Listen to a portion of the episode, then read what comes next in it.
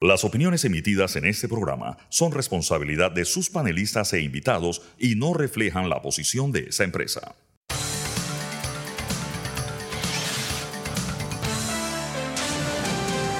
Mesa de Periodistas. Buenos días, buen viernes, bienvenidos a Mesa de Periodistas, el análisis profundo y diferente que lo pone al día. En esta ocasión, les saluda Nicanor Alvarado y paso a leerle los temas que tocaremos en esta edición del programa.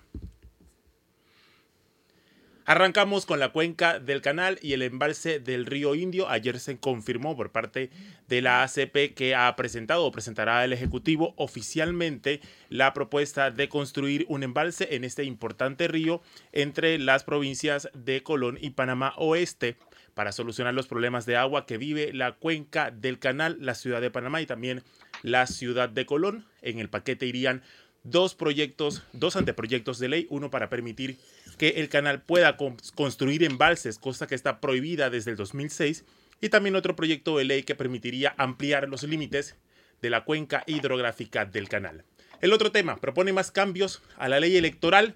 Ya veníamos con el asunto de los residuos la polémica propuesta presentada en la Asamblea Nacional por un diputado del PRD y ayer saltó a la palestra otras reformas propuestas por diputados de cambio democrático aliados a Ricardo Martinelli. Lo que hace noticia, fin de semana político, este fin de semana se anuncia por un lado el candidato o candidata a la vicepresidencia de ERM por el partido ERM, así como hay una convención nacional del partido panameñista en la que el todavía candidato presidencial José Isabel Blandón debe eh, declinar de esta candidatura en pos de la alianza que ya se ha confirmado con el candidato Rómulo Rux de Cambio Democrático. Paso a presentar a quienes nos acompañan hoy.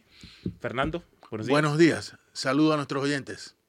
El doctor Ritter se encuentra a esta hora. Muy buenos días. Feliz semana. Y nos acompaña también Sabrina Bacal. Buenos días a nuestra audiencia.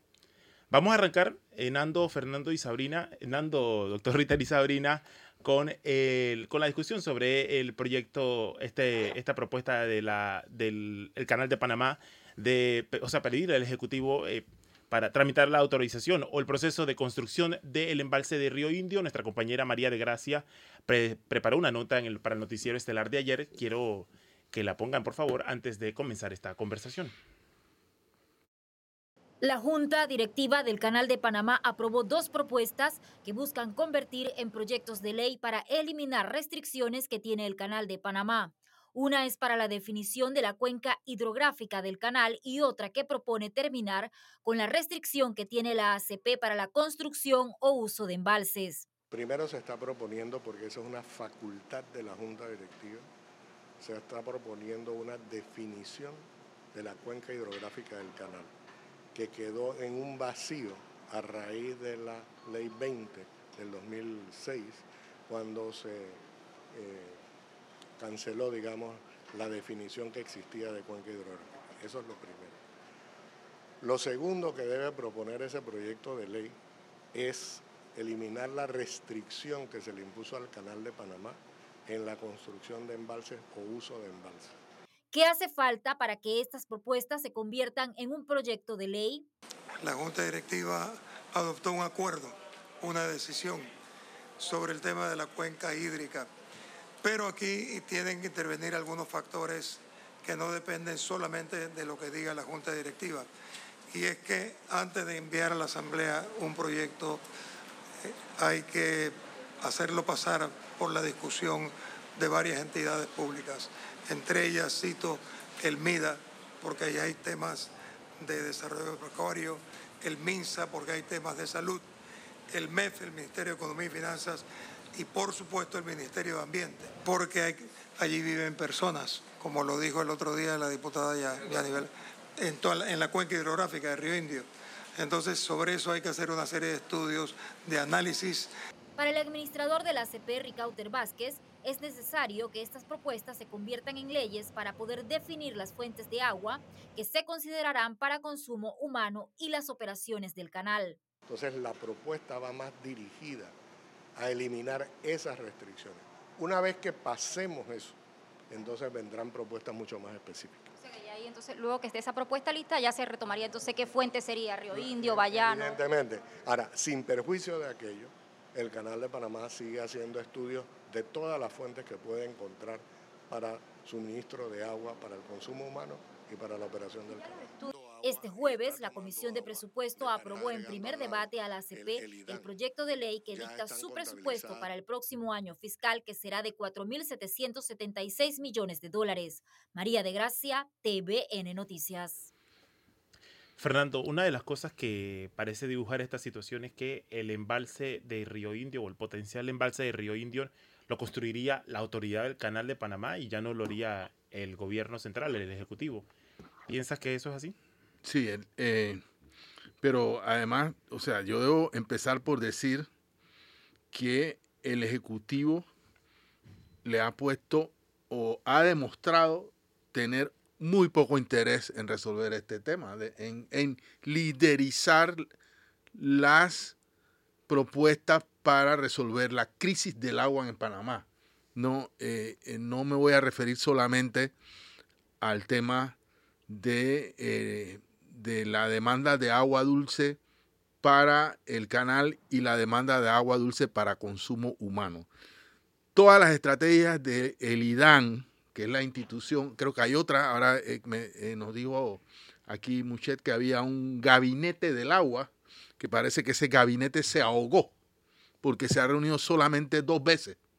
Y no, no, no solamente se ahogó, sino que las burbujas no han salido a flote porque no sabemos qué es lo que sobre la crisis del agua ha dicho este gabinete. O sea que puede que se haya reunido 100 veces y si no sabemos qué, qué cosas está proponiendo es lo mismo que nada.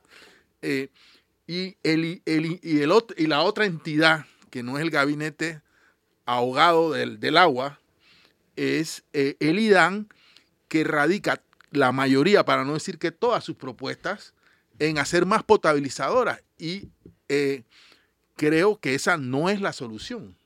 O sea, aquí hacer potabilizadoras literalmente puede que sea un buen negocio para los que construyen las potabilizadoras, para los, las licitaciones. Yo no sé, de verdad no lo sé, pero el tema, ya aquí lo dijo Quijano, si hay que cambiar la, eh, la toma de agua para, para hacer más eficiente el tema de la potabilización de una de estas potabilizadoras, eh, hay muchas cosas que se han estudiado, pero el, el gobierno insiste en que la solución es hacer más potabilizadora en circunstancias en que ni se, creo que hay un, préstamo o un financiamiento del Banco Interamericano de Desarrollo que anda dando vuelta, yo creo que no sé por cuánto tiempo en la institucionalidad de este país, que debía resolver el problema de la eficiencia, la total transformación de esa institución para hacerla eficiente y no lo ha hecho o no ha pasado nada o no nos hemos enterado.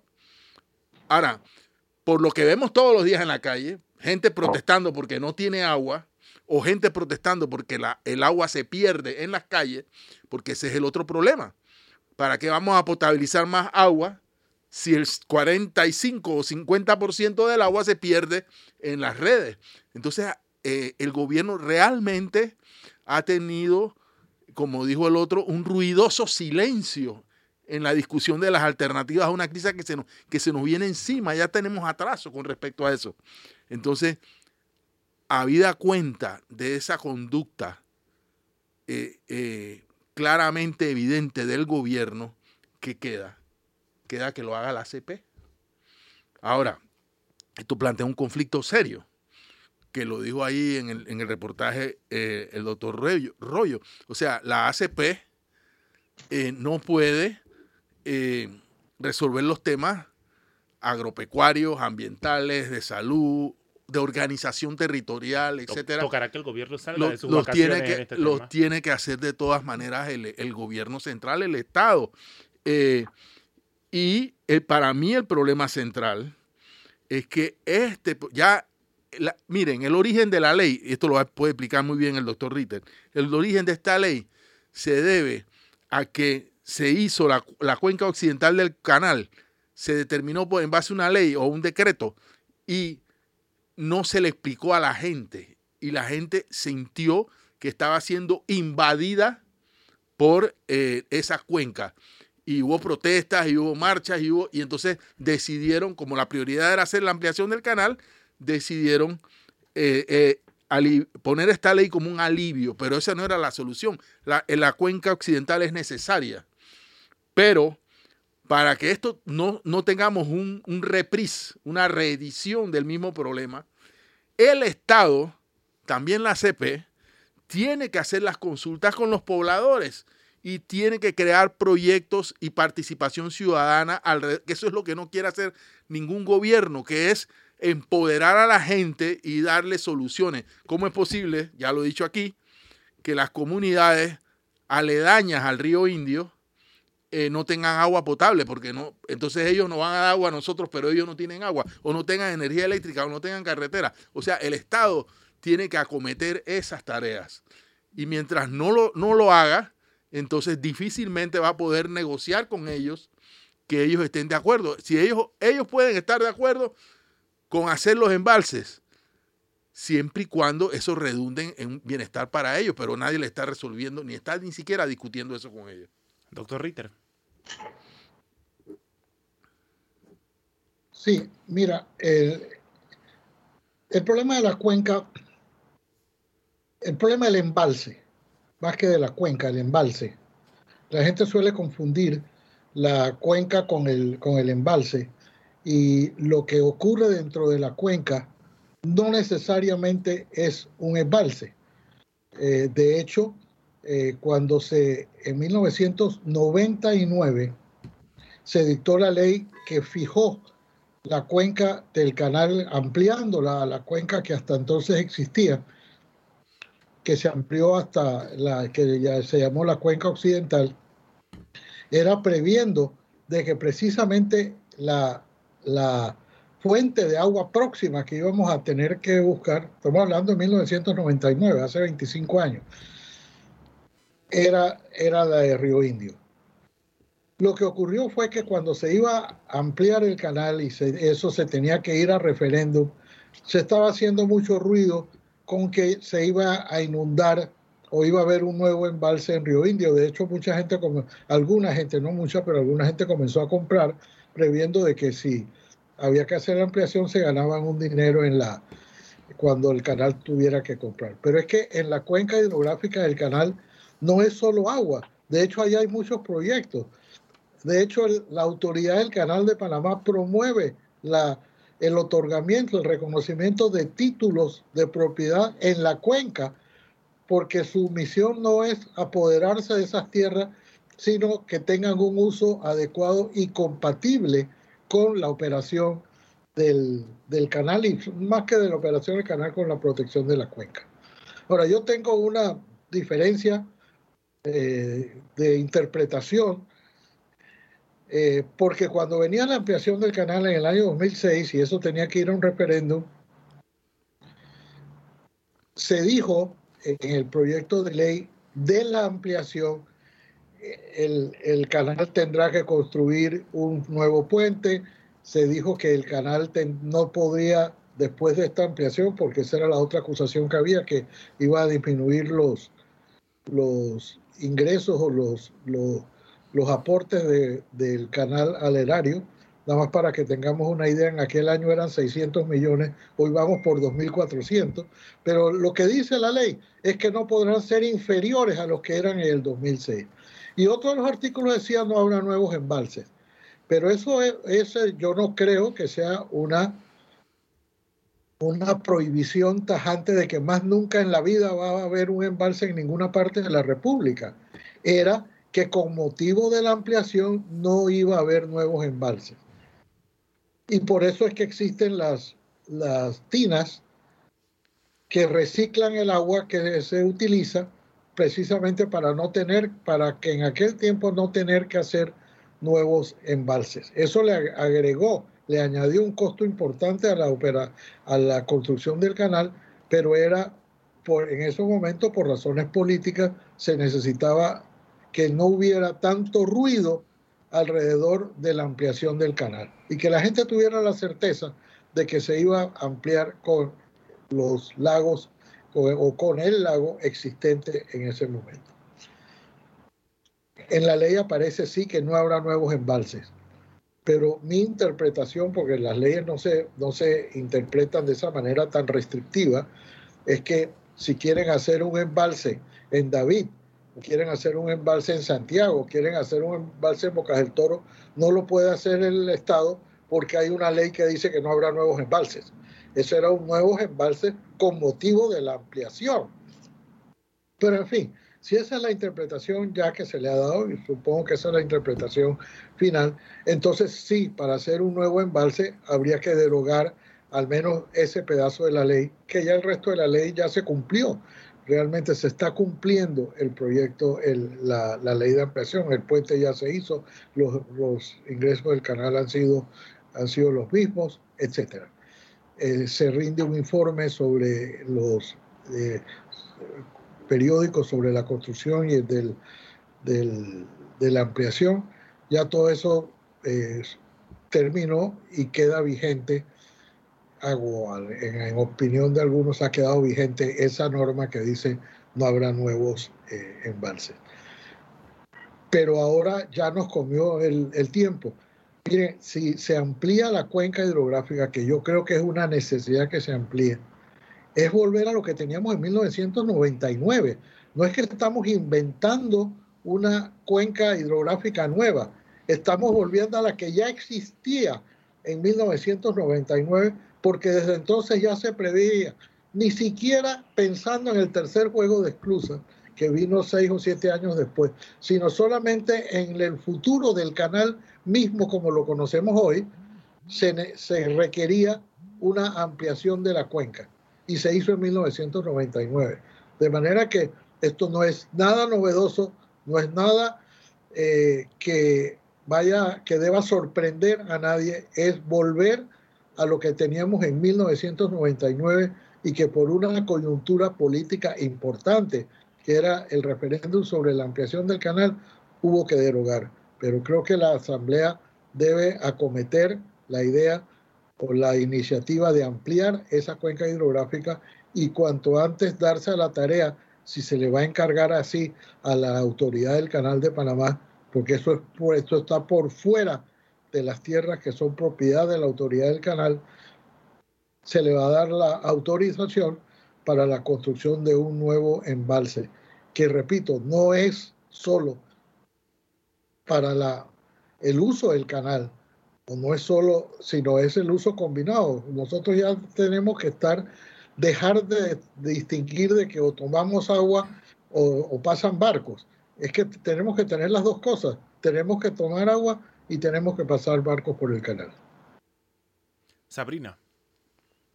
Sí, eh, agrego un poco de contexto actual a, a, la explicación de fondo que ha dado el doctor Ritter y Fernando. Eh, este anuncio del ministro de Asuntos del Canal de que se va a expandir la cuenca y, eh, se va a acometer el proyecto del embalse, del embalse de Río Indio llega en momentos donde hay un debate eh, sobre el contrato minero y ya estamos viendo las primeras voces dentro del oficialismo que indican que se podría retirar ese contrato minero. Recordemos que el administrador el ex administrador Quijano eh, dijo claramente que esa expansión de la cuenca a lo que era originalmente la cuenca del canal, a la cuenca occidental, implicaría un traslape de aguas entre el canal y la población y la minería.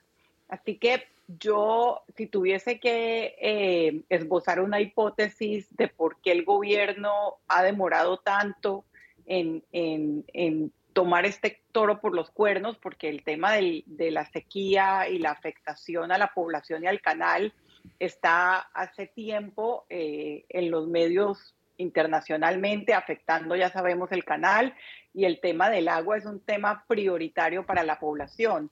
Entonces, mi hipótesis es que quizás han demorado esta, este anuncio eh, para momentos en que ya están eh, mirando a ver cómo reculan eh, en lo del contrato minero, porque independientemente de lo que han dicho los defensores del contrato y lo que ha dicho el gobierno, hay un eh, a futuro y con la crisis climática que tenemos, definitivamente va a haber un conflicto por las aguas. Así que mm, creo que tenemos que tener ese contexto muy presente para entender este anuncio y, mm, y también, evidentemente, las críticas que se han dado eh, sobre la compra por 500 millones de dólares que hizo la ACP al gobierno eh, de tierras que se pudieron haber cedido y que entraron a cubrir un, hueco fiscal precisamente en un año preelectoral. Yo, eh, nada más dos cositas rápidas. uno, que tenemos que hacernos la, idea de cómo será, cómo sería, perdón, la discusión de un proyecto reformando estas leyes en la actual Asamblea Nacional. O sea, eh, una Asamblea Nacional que vamos a hablar de ella más adelante, de verdad no tiene como prioridad absolutamente el interés o el futuro de la nación panameña. Ellos están en otra cosa. Pero también está el hecho de que este proyecto, que se, este proyecto para reformar la ley, también podría convertirse como una especie de blindaje para que esta, esta decisión que se tome para realizar el proyecto agua del canal y del país no sea un proyecto que tenga que decidir el próximo gobierno, si este gobierno ha sido negligente, no sabemos, porque nadie tiene una, una bolita mágica para saber quién será y cómo y qué posiciones tendrá frente a este tema el gobierno que asuma eh, en el 2024.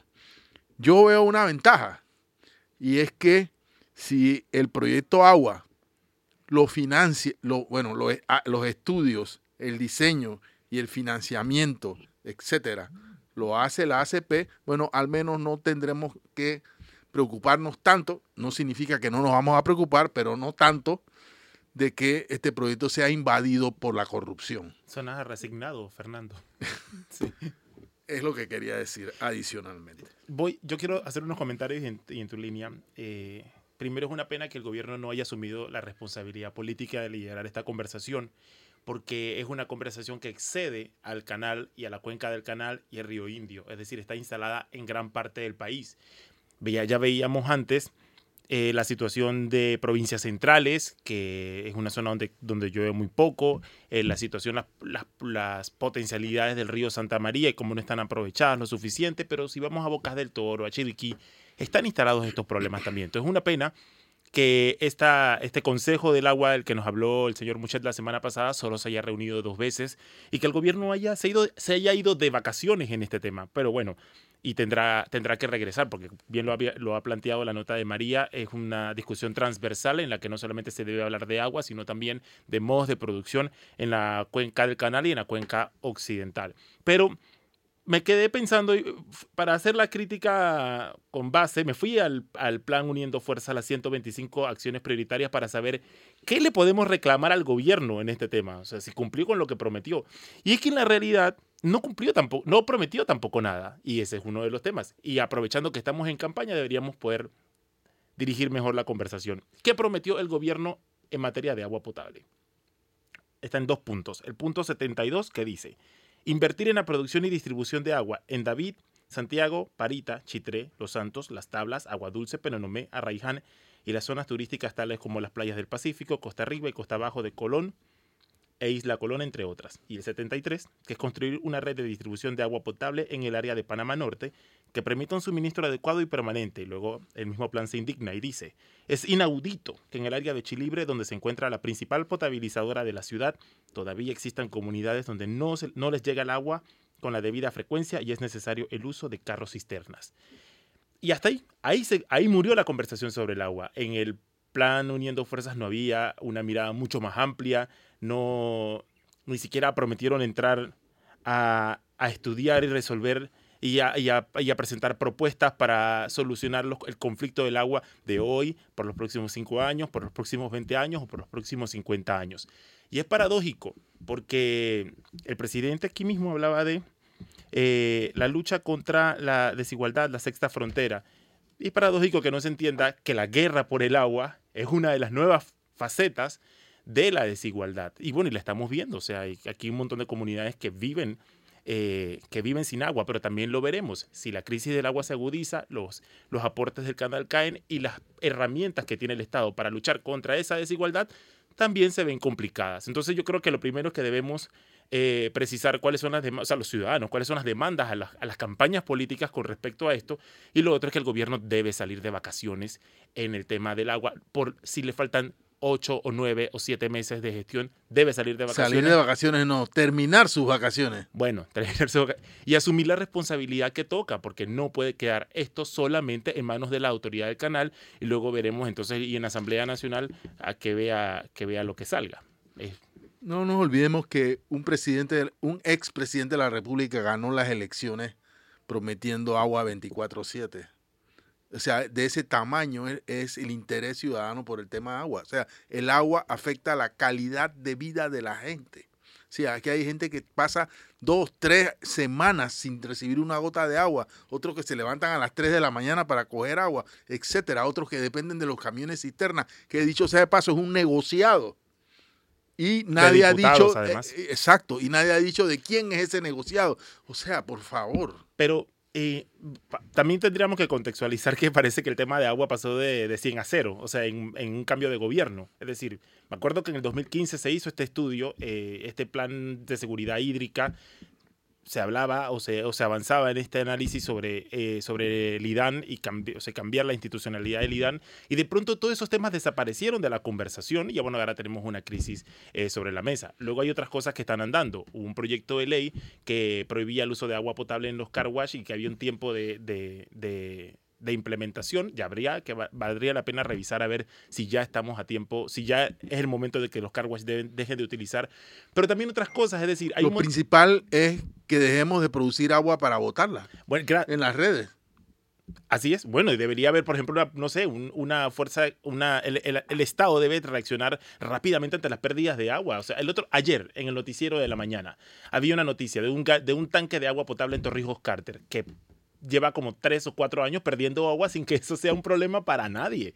Es decir, bueno, lo que urge es cambiar la, la, mirada que tenemos sobre este recurso. Vámonos al primer cambio en mesa de periodistas, el análisis profundo y diferente que lo pone el día. Al regresar tenemos... Se abrió la caja de Pandora con las reformas eh, al código electoral. Ese es el tema que viene. Así es. En minutos volvemos. Estamos de vuelta con mesa de periodistas y bueno, es el turno de abrir, como dijo Fernando antes de irnos al cambio, de abrir la caja de Pandora como lo han hecho los diputados que han presentado varias propuestas de reformas al código electoral justo a ocho meses de las elecciones. La primera era para reinterpretar el residuo, particularmente cuando se van alianzas. Quieren aumentar la cantidad de diputados que podrían ser electos eh, en esta figura de, eh, de, elección en los circuitos plurinominales y cuando pensábamos que esa era la única reforma que ya enfrentaba cuestionamientos, pues no. Ya ahora se ha presentado una propuesta uh, de reforma al código electoral para ampliar el alcance del fuero penal electoral. Fernando, ¿frente a qué nos estamos enfrentando? Bueno, pues esa no es la única. O sea, eh, He dicho, eh, Agustín Selhorn, bueno, la primera propuesta es el tema de ampliar el residuo a, la, eh, a los partidos con alianza. Sobre ese tema hemos hablado ya aquí y vamos a tocarlo en radar, el digo, este domingo que viene. Así que invito a nuestros oyentes. Que va a, ser en vivo. Que va a ser en vivo, exacto. Invito a nuestros oyentes a escuchar radar el domingo. Pero ahora eh, el diputado Hernán Delgado dice que bueno, que si abren el compás para debatir el reformas al código, él quiere que tengamos de nuevo, o sea, ya lo ha propuesto no sé cuántas veces la segunda vuelta.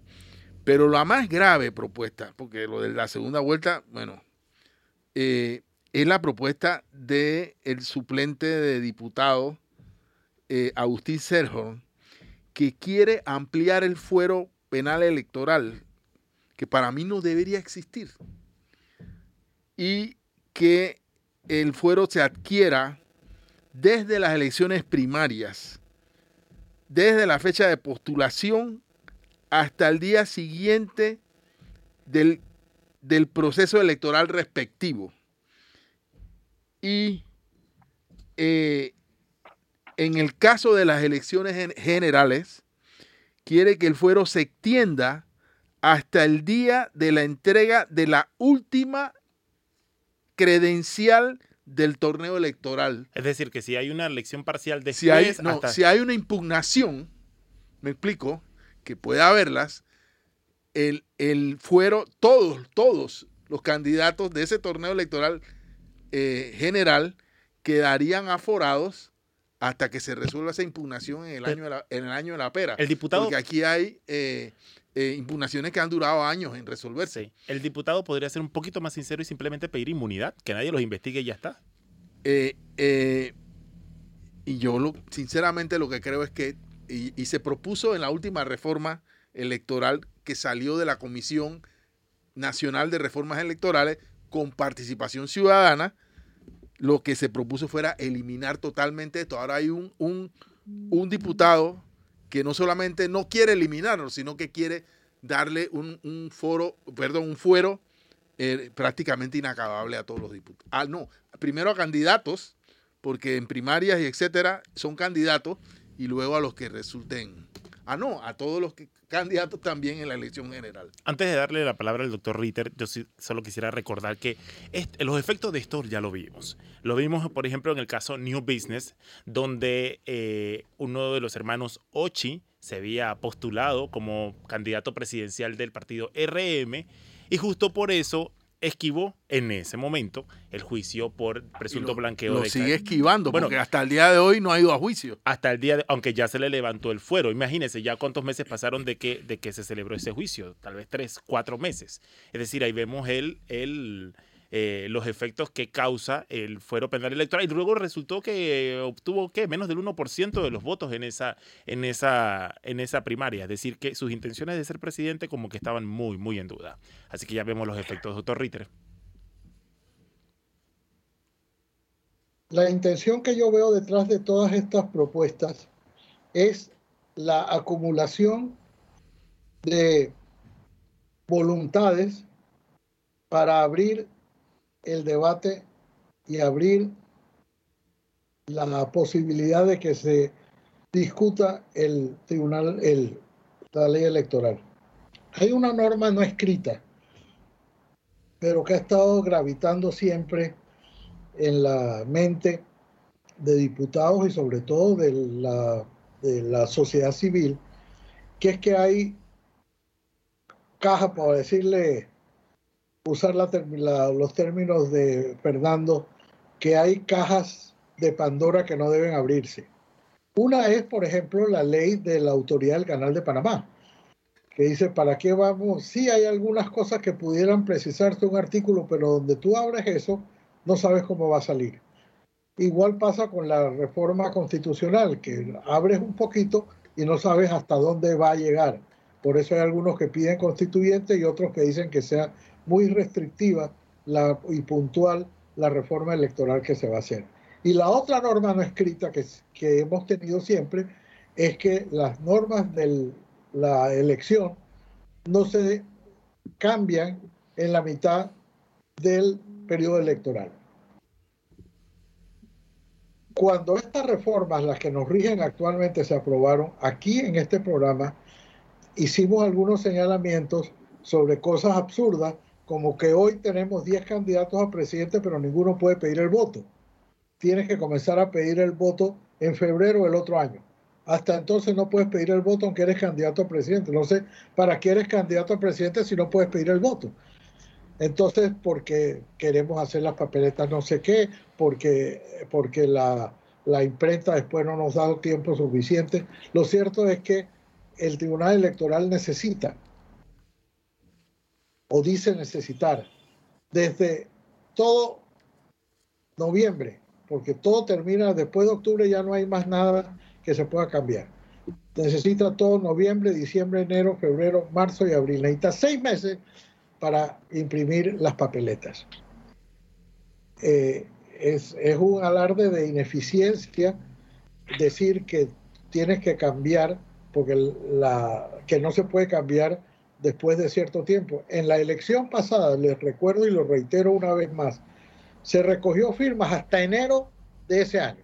Esta vez pararon el 31 de julio, pero aquella vez los candidatos por libre postulación recogieron hasta principios de enero y escogieron a su vicepresidente en enero.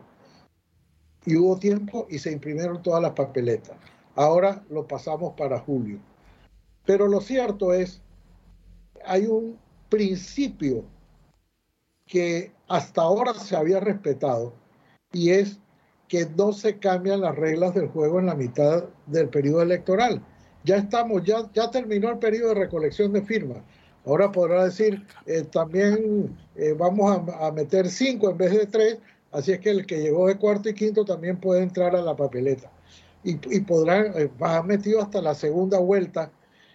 Y lo cierto es que pareciera que con tantas reformas, lo que sí va a ocurrir es que van a abrir el debate para reformas y ahí de eso, quién sabe qué puede salir si, queremos recordar cómo entran las cosas y cómo salen, el presidente Endara en 1992 propuso una reforma para eliminar el ejército. Esa era la reforma que él quería, proscribir el ejército. Y salió de la Asamblea con 56 reformas a la Constitución que la gente al final votó que no. Y hubo entonces que, mediante dos asambleas, la que terminó el presidente Endara, la que inició el presidente Pérez Valladares, la abolición del ejército en nuestra constitución. Pero ya esa experiencia la tuvimos. Cuando uno abre eso, uno no sabe qué va a salir de allí. Y quién sabe si lo, aunque haya alguna alguna explicación o alguna, alguna buena razón para reformar el código electoral, yo prefiero que nos sigamos adheridos a aquel principio no escrito de que durante el torneo electoral, una vez iniciado, ya no se reforma la ley y las normas que lo rigen. Doctor, doctor Ritter, pero ese principio, eh, nosotros hemos hablado en las últimas semanas sobre la relocalización del poder en Panamá y cómo los diputados han, eh, han tomado mucha más, mucho más cuerpo, mucho más vigor. Y con este proyecto, este proyecto de ley o estas reformas al, al, al, código electoral, lo que deja esta sensación es que los diputados eh, ya no le importan estos, esta, digamos, estos principios no escritos, que parecen haber sacado un serrucho, cortado los límites de la Asamblea, se, se habrían escindido y fundado la República de los Diputados, en la que ya ninguna de estas cosas eh, tienen valor, doctor Ritter. No, es que se están haciendo un traje a la medida. Cada uno dice algo o propone algo que cree que es lo que mejor le conviene y decide, y decide introducirlo. Yo creo que en esta, esta asamblea, que se suponía que era mejor que la anterior, porque una buena parte de los diputados anteriores no se reeligieron, ah, está actuando con absoluta desfachatez y descaro y sin ningún pudor. O sea, nosotros queremos hacer esto porque esto es lo que nos conviene y esto es lo que, y esto es lo, que vamos a hacer. Entonces, por suerte ha habido hasta ahora, lo único que los ha detenido un poco, la, que ha detenido un poco a la Asamblea en esta indignación ciudadana ha sido el contrato minero. Pero el resto han hecho lo que les ha dado la gana y ahora quieren ver cómo introducen nuevas reformas a un proceso electoral que ya se inició desde el año pasado, o sea, no es que se acaba de iniciar. Los, los candidatos por la libre postulación están recogiendo firmas desde el año pasado y ya, se, ya hay etapas que se han ido cumpliendo, ya se, ya se cerró el, el, padrón electoral. Hay una cantidad de, de, cosas que se han cambiado o, que ya se han cumplido como para ahora reformar la ley. Es, eh, yo estoy de acuerdo eh, Nicanor, que el, que el descaro y la desfachatez con la que está actuando la Asamblea no tiene parangón. Nosotros hemos tenido asambleas, hemos tenido cosas que se han hecho mal, pero el, el descaro, el poco me importa o el nada me importa con lo que diga la ciudadanía, los tiene absolutamente sin cuidado. Si tienen que hacerse un traje a la medida, se van a hacer un traje a la medida de ellos, de los y los, nosotros, los ciudadanos, quedamos secuestrados por esas nuevas normas. Déjame nada más eh, poner en evidencia lo burdo que es esta propuesta del suplente diputado Selhorn. La propuesta incluye un artículo según el cual, recordemos que el fuero penal electoral se levanta una vez y ya no es necesario levantarlo otras veces en el periodo que corresponda.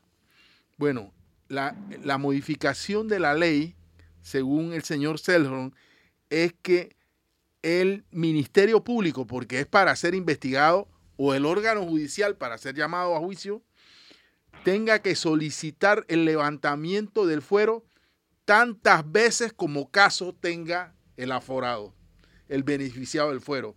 Es decir, que si la persona se robó, asaltó al chinito de la esquina, hay que pedir que le levanten el fuero. Si después ah, ah, eh, eh, cometió otro delito, hay que pedir que le levanten el fuero. Y si después otro, hay que pedir que le levanten el fuero. O sea, díganme usted, ustedes, ¿para qué está el señor Sergio pidiendo el fuero electoral? Es para evadir la justicia. Es el triunfo de los corruptos. Nando, Sabrina, ¿qué piensas? Sí, bueno, el doctor Ritter suele utilizar una frase para estos momentos y es que toda situación mala es susceptible de empeorar.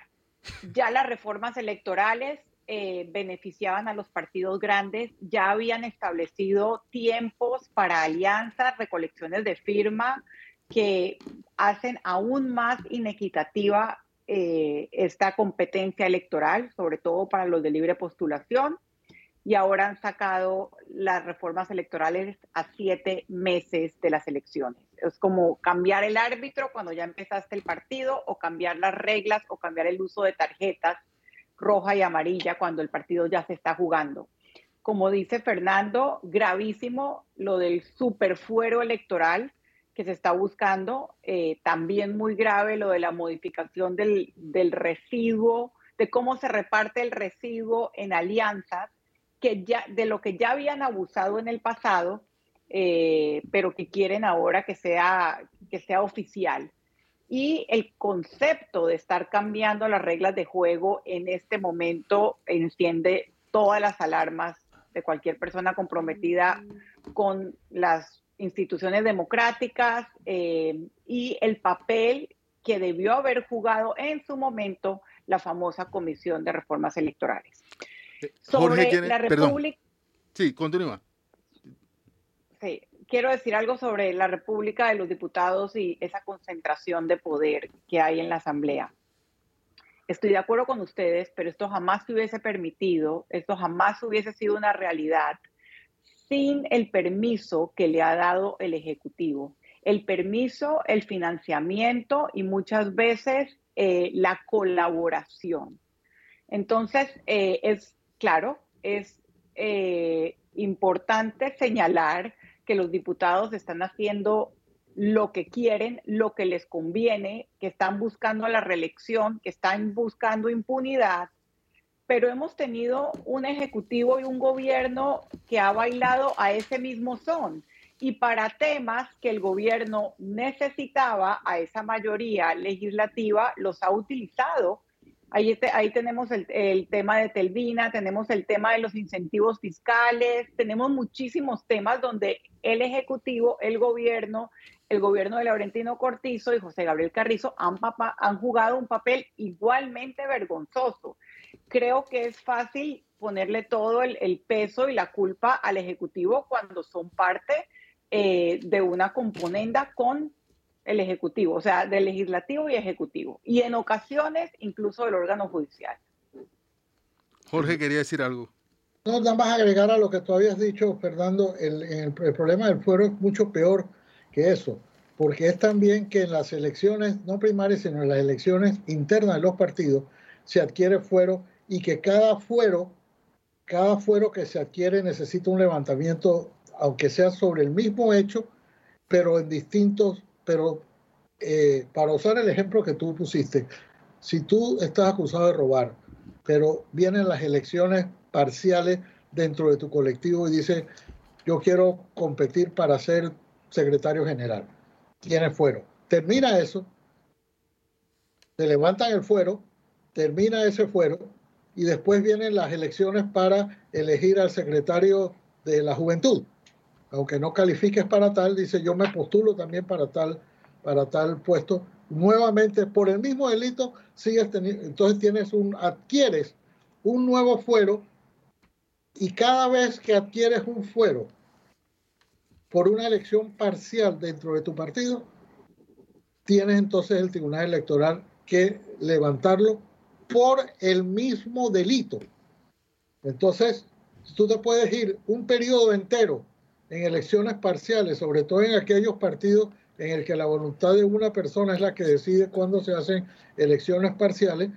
Ya, ya, lo vimos en, en, este mismo periodo cuántas veces eh, hubo que eh, hubo gente, es más, hubo gente que hoy todavía, bueno, ya creo que lo levantaron en el caso del señor Ochi, que se postuló para presidente eh, y, tuvo no sé cuántos votos, pero tuvo fuero y, e incluso no se pudo juzgar en uno de los casos que tuvimos recientemente porque él tenía ese fuero. Entonces, esto es una aberración, de verdad es una desfachatez que ojalá la ciudadanía demuestre la misma indignación que hasta ahora ha demostrado con el contrato, como, con el contrato de la minera. Bueno, como diría Alfonso Grimaldo, en atención al interés del tiempo, tenemos que irnos a nuestra segunda pausa para cambios comerciales, pero al volver nos ahogamos en el tema del agua, abrimos la caja de Pandora en el tema de la asamblea, pero todavía tenemos algunos temas en la mesa de periodistas. Enseguida estamos de vuelta. Estamos de vuelta con Mesa de Periodistas, el análisis profundo y diferente que lo pone el día. Este fin de semana se espera mucha actividad política, el domingo particularmente. El Partido Panameñista tiene preparada una convención nacional para ratificar la decisión de, del partido, valga la redundancia, de aliarse con el señor Rómulo Rux y Cambio Democrático y que la fórmula para el 2024 de esa alianza sea Rómulo Rux como candidato presidencial y José Blandón como candidato a vicepresidente. Pero paralelamente, RM va a hacer el anuncio y confirmar su candidatura a vicepresidente de la República. Sabrina, ¿cuál es tu lectura sobre este fin de semana que se viene y el escenario político en el momento en que estamos? Sí, tenemos un domingo nuevamente activo políticamente. Eh, el panameñismo en convención nacional ordinaria tiene que ratificar la alianza con cambio democrático. De lo que escucho en el, en el mercado informal de, la, de las noticias, hay algo de descontento en el MER, siempre se me olvida el, hay algo o bastante descontento en, en algunas de los, de los sectores del panameñismo. Eh, no les queda claro eh, qué se comprometió, es decir, qué candidatos pone cada partido, eh, qué tendría el panameñismo de llegar al, al, Ejecutivo de la mano de Rómulo Rux. Y hay quienes tampoco les quedan claro por qué se cedió la cabeza. Em, eso por un lado. Por otro lado, y todavía más revuelto, el Partido Panameñista lo tiene las aspiraciones ya oficiales del expresidente Juan Carlos Varela para ser un diputado del Parlacén. Em, no tengo claro si eso se decide este domingo o el próximo domingo, que fue la fecha que creo que le escuché al presidente del panameñismo, em, José Isabel Blandón. Dijo que, que el expresidente está en su, en su derecho de aspirar eh, lo que sí queda en evidencia básicamente es la gran contradicción y cinismo porque, porque Varela eh, dijo varias veces eh, que mal haría él en postularse al Parlacén cuando fue él quien como canciller junto con el presidente Ricardo Martinelli retiraron a Panamá del Parlacén, decisión que luego fue revertida por la Corte Suprema de Justicia. Eh, el exdiputado y exministro de Obras Públicas, José Antonio Domínguez, ha expresado su indignación y ha dicho que esta decisión de Juan Carlos Varela hace quedar a todo el partido como corrupto. Eh, realmente no, la considero para nada una buena decisión, más allá de que destapa la incongruencia y los, y los dobles estándares del expresidente. Sobre el otro expresidente, em, si yo tuviese que apostar, eh, pensaría que su candidata va a ser su esposa, Marta Linares de Martinelli. Ya tienen como dos, tres meses eh, divulgando estos videos que si yo fuera el target de votante, pues me, resultan bastante pobres eh, intelectualmente, pero evidentemente yo no soy, no están dirigidos a mí. Eh, la están posicionando a ella eh, como, como candidata a vicepresidente y también como plan B en el caso de que el expresidente llegue a ser inhabilitado eh, con una condena en firme en el caso New Business. Así que me sorprendería si es otra la decisión, porque es, esa es la figura que han venido potenciando. Incluso los periódicos del señor Martinelli han eh, hablado de la buena imagen que tiene la figura de la señora Marta, obviamente al lado de el liderazgo que todas las encuestas muestran que tiene el expresidente Ricardo Martinelli. Doctor Ritter. Una palabra muy corta. Eh, ellos han tirado igualmente en el caso de RM, eh, la, han circulado la posibilidad de que, de que tres personas de tres diferentes partidos puedan ser parte de esa nómina presidencial. Han dicho que Javier Martínez Sachas, que es del PRD, José eh, eh, Alemán, eh, que el ex canciller alemán, que, que es panameñista, y un señor Birsi, que es de cambio de, de RM mismo. O sea, es una, como una baraja que tengo para escoger entre los tres partidos o él o, el, o en último caso, o no en último caso, o en primer caso, eh, la señora Marta Linares de Martinelli. Pero yo no sé si eso es para crear algún tipo de expectativa sobre lo que va a ocurrir o realmente esas son las barajas o quieren dar la impresión de que tiene tal apoyo en los otros partidos que puede escoger eh, de entre entre Javier Hacha, José Miguel Alemán y David Birsi. Eh, por, por, el lado del panameñismo, por la nómina de Rómulo Ruiz y, José Isabel Blandón, pues yo creo que la campaña se la va a tener que, pasar explicando las incongruencias que hay. La primera de las cuales que no se ha superado es la posición tan distinta que tenía sobre la, sobre la minera, que la trataron de conciliar ahora, pero que evidentemente hubo un cambio para poder tener un mínimo de explicación coherente de cómo se unen dos personas que tenían posiciones tan disímiles y, en, una materia tan importante. Van a tener que pasársela explicando cómo es la lucha contra la corrupción, si tienen tanta gente metida en la corrupción, va a tener que explicar cómo es el asunto del Parlacén, si tienen a un expresidente en la nómina para ser elegido miembro del Parlacén. En más que las propuestas, yo creo que esta nómina ya comienza a tener más explicaciones que propuestas para hacer. Igual algo que me parece interesante de este proceso electoral es que gran parte de los candidatos tienen serias contradicciones entre lo que han, lo que prometen, lo que han hecho, lo que prometen y las personas con las que están rodeadas. Lo veíamos con Martín Torrijos, lo vemos como usted dice con, con la nómina de Rómulo Rux y José Blandón, con Ricardo Martinelli, lo vemos con gran parte de ellos, ¿no verdad? Fernando, antes de finalizar.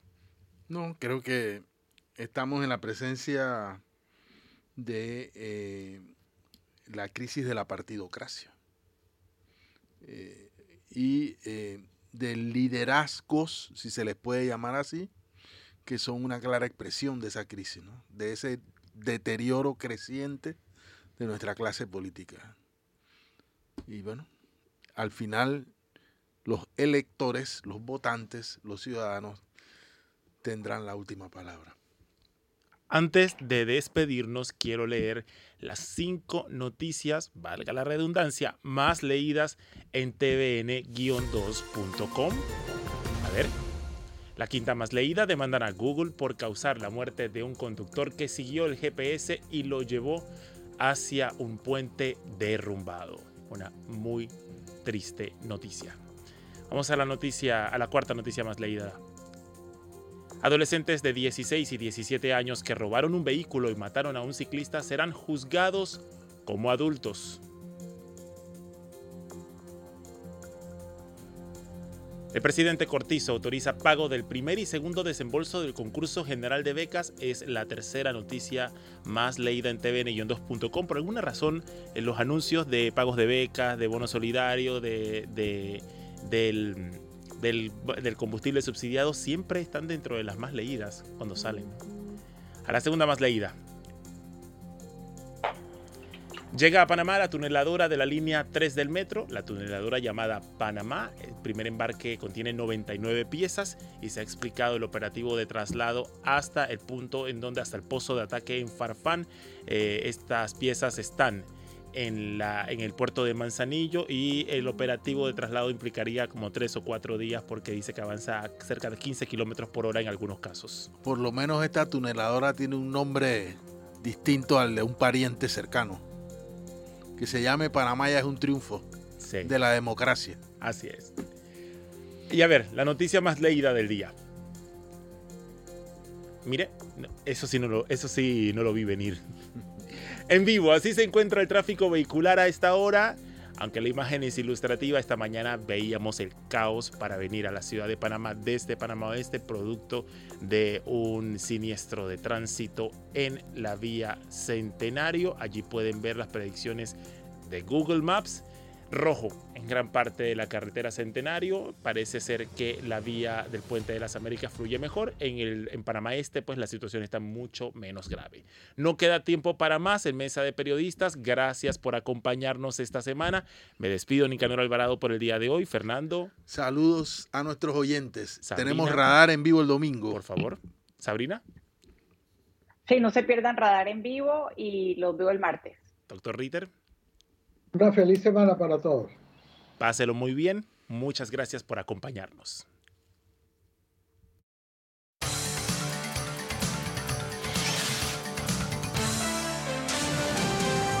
Mesa de periodistas.